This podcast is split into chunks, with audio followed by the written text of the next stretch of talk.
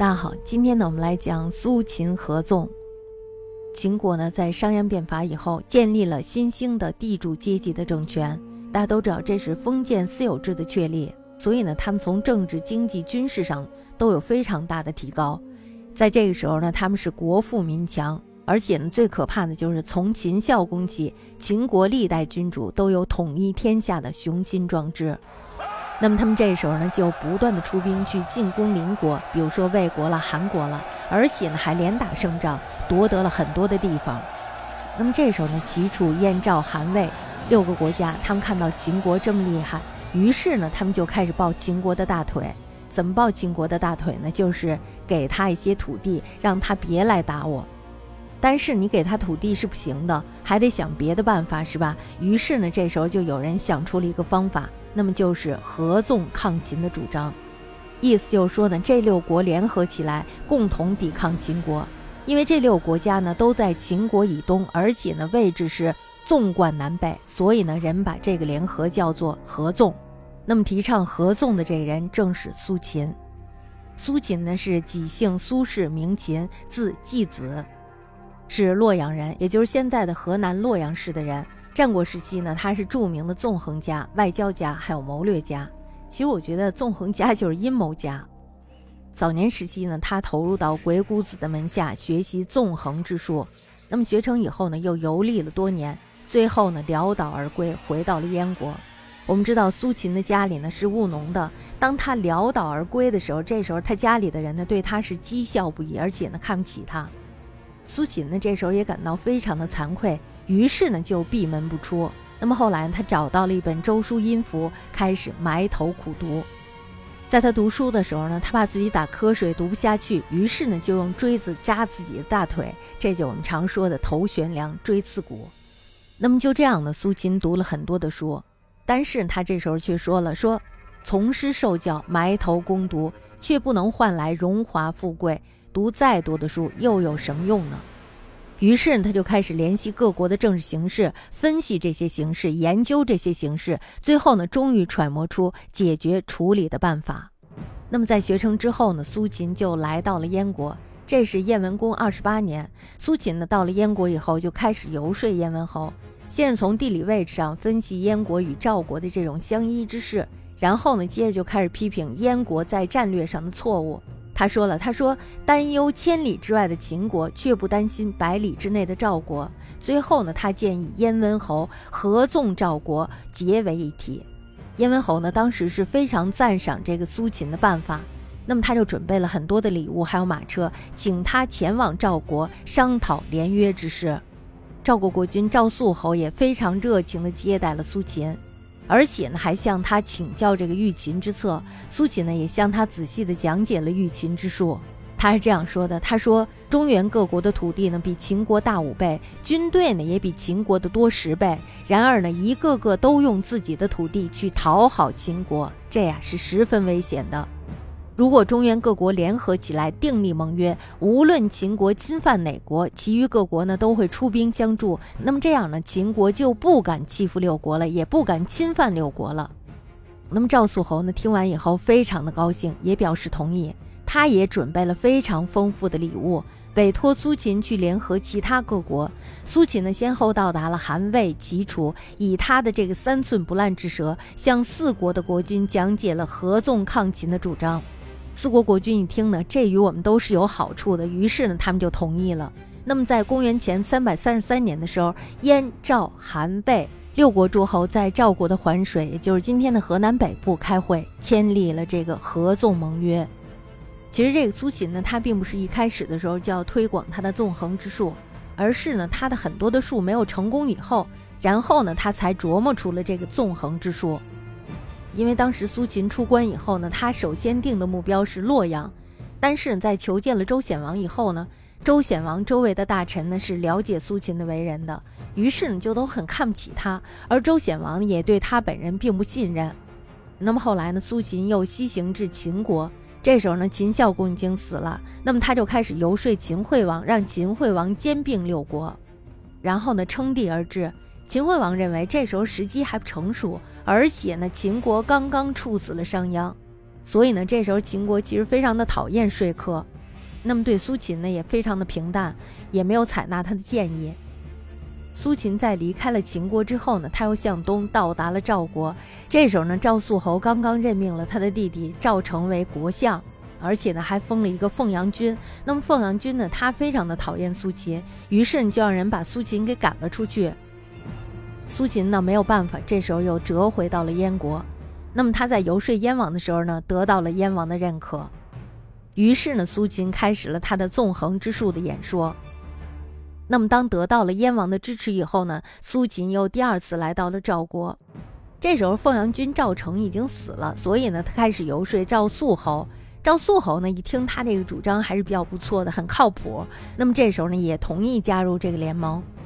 苏秦呢，在赵国的时候遇到了这么一件事儿：秦惠王呢，这时候派西手来攻打魏国，生擒了魏将龙甲，而且呢，还攻克了魏国的雕阴，并且呢，打算挥军东进。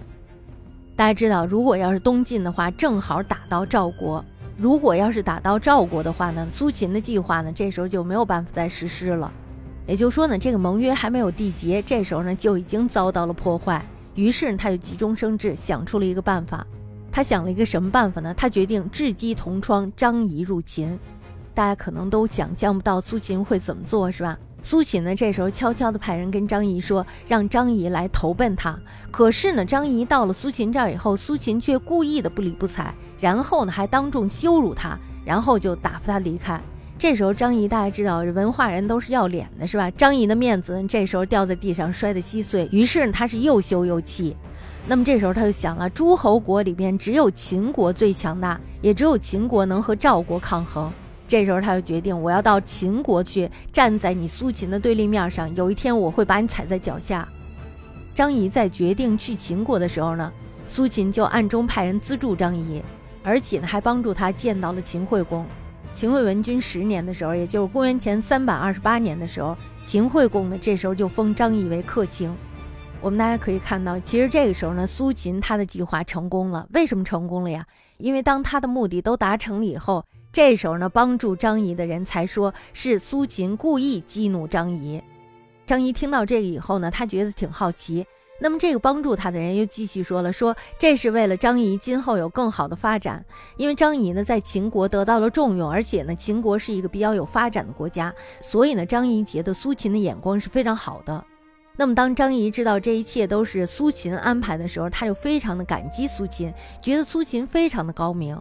并且呢，承诺说，只要苏秦在赵国当官，那么他们秦国绝不攻打赵国。大家看一下，是不是就是因为这一个小小的计谋，他的这个合纵抗秦才能够得以实施呀？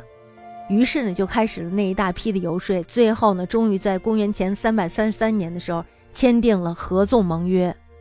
在合纵成功以后呢，秦国有十五年的时间都没有再出这个函谷关。那么苏秦这时候是一个最大的利益获得者。他达成了合纵联盟，苏秦呢这时候就被任命为从约长，任命为从约长以后呢，并且还担任了六国的国相。大家想想，他佩戴了六国的相印，非常的拉风，是吧？苏秦呢在自己成功后自处北上，这时候呢他要回到赵国去向赵王复命。途经洛阳的时候呢，马车行李还有各诸侯国送行的使者，这种气派呢就像帝王一样。这时候呢，周显王就听到了这个消息，他非常的害怕，于是呢，也在拍苏秦的马屁，让人给苏秦把这个道路清扫的非常的干净，又派人到郊外去犒劳苏秦。苏秦的家人呢，这时候也在民众中，也是匍匐在地，不敢仰视。苏秦看到这些以后呢，非常的感慨，他又说了，他说，同样的一个人，富贵了，亲戚们就敬畏我；贫贱的时候，连亲戚都在轻视我，更不用说是一般人了。假使当初我在洛阳要是有二亩良田的话，那么现在的我又怎能佩戴六国相印呢？于是，他散发了千金，赏赐给亲戚还有朋友。苏秦到燕国去的那个时候呢，也就是在他最贫困的时候，曾经呢向人借一百钱的路费。如今呢，他富贵了，然后呢就偿还了百金。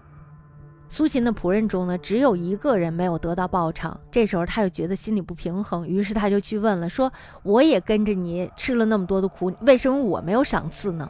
然后苏秦就跟他说了：“说我不是忘记了你，我并没有忘记你。为什么我没有给你赏赐呢？就是因为当初你随我去燕国的时候，你在易水边上再三打算离开我。当时呢，我正处在一个困境当中，所以呢，我最后再赏赐你吧。我们在这儿看到的是，苏秦是一个有原则的人。”那么苏秦在纵横六国以后呢，他返回到了赵国。这时候呢，赵肃侯封他为武安君。苏秦呢，把这个合纵盟约交给了秦国。秦国看到这个盟约以后呢，长达十五年不敢出函谷关，不敢再窥视函谷关外的国家。大家想，被困函谷关十五年，不敢窥视外面的国家，对于秦国来说呢，是一件非常痛苦的事儿。所以呢，这时候秦惠王他要想办法了，一定要突破这个僵局。那么这时候呢，秦惠王就把公主嫁给了燕国的太子。同年的燕文侯去世了，于是呢，太子继位，这就是燕翼王。翼王刚登基的时候呢，齐宣王他就趁着发丧的机会攻打了燕国，并且呢，侵占了十几座的城池。翼王呢，这时候就要求苏秦去替燕国收复被侵占的国土。苏秦呢，这时候就到了齐国。我感觉这个齐王他脑子里头有点问题。苏秦呢拜见完齐王以后呢，先行祝贺之礼，因为他拿到了好几座城池嘛，所以先祝贺他。然后呢，又行了一个哀悼之礼。这时候呢，齐王就非常的不解，就问他了，说为什么？他说呀，人饿得再厉害，也不会去吃有毒的污秽，吃的越多呢，死的越快。燕国还有秦国已经联姻了，他们两家已经是亲戚了。那么齐国呢，现在占领了燕国的城池，就等于与强秦结下了冤仇。这就如同是饥饿之人吃了污秽一样，齐国呢即将大难临头，所以呢我来行哀悼之礼，因为你齐国马上就要灭亡了。那么这时候，齐王听了这些言论以后呢，就大惊失色，赶忙讨教该怎么办。苏秦呢这时候就建议他说：“说你一定要归还这些城池，这样呢燕王就心里一高兴，然后呢向秦王那儿给你求求情，那么这样呢你就可以转祸为福了。”齐王一听苏秦这样说，觉得非常的有道理，于是呢，他就归还了燕国的土地。但是呢，当苏秦到了齐国去以后呢，这时候有人就诽谤苏秦，说苏秦出卖国家，反复无常，将要作乱。苏秦呢，他特别的害怕获罪，然后呢，他又赶紧返回了燕国。燕王呢，却不再给他官职。苏秦呢，这时候就知道肯定是有人在诽谤自己，所以呢，导致君王不相信他。因而呢，他就求见燕王。这时候呢，他就跟燕王说了：“说忠信之人，一切都是为了自己；进取之人呢，是为了别人。自己弃家外游，就是要要求进取。”接着呢，苏秦他就以曾僧、伯夷还有尾生为例，反对忠信，提倡进取。苏秦他这样说：“他说，如果要像曾僧一样孝顺，就不会离开父母的身边，然后呢，也不会让他到燕国侍奉在处在危难的国君身旁。”如果要像伯夷那样廉洁，坚守正义，饿死在首阳山下，那么也不会让他行千里到齐国取回十座城池。如果要像尾生那样诚信，抱柱而死，又怎能让他步行千里去退齐国的军队呢？我正是以所谓的忠诚信实，在国君面前获罪的呀。燕王一听呢，他这简直就是谬论，是吧？所以呢，就说了说你自己不忠诚、不信是罢了，难道还因为忠诚信使而获罪吗？那么苏秦这时候就举了一个例子，他说妻子与人通奸，打算毒死丈夫。那么这时候呢，侍妾假装打翻了这个毒酒，丈夫非常的生气，于是呢惩罚了侍妾。侍妾呢打翻了毒酒，保存了丈夫还有妻子。哎呀，但是呢却不免摇挨板子。我的罪名呢，跟侍妾所遭受的正是类似的。燕王一听，哎呀，如此凄惨，那么好吧，于是他就恢复了这个苏秦的职位，并且呢，愈发的厚待苏秦。大家看一下，这苏秦很会拿捏别人，是吧？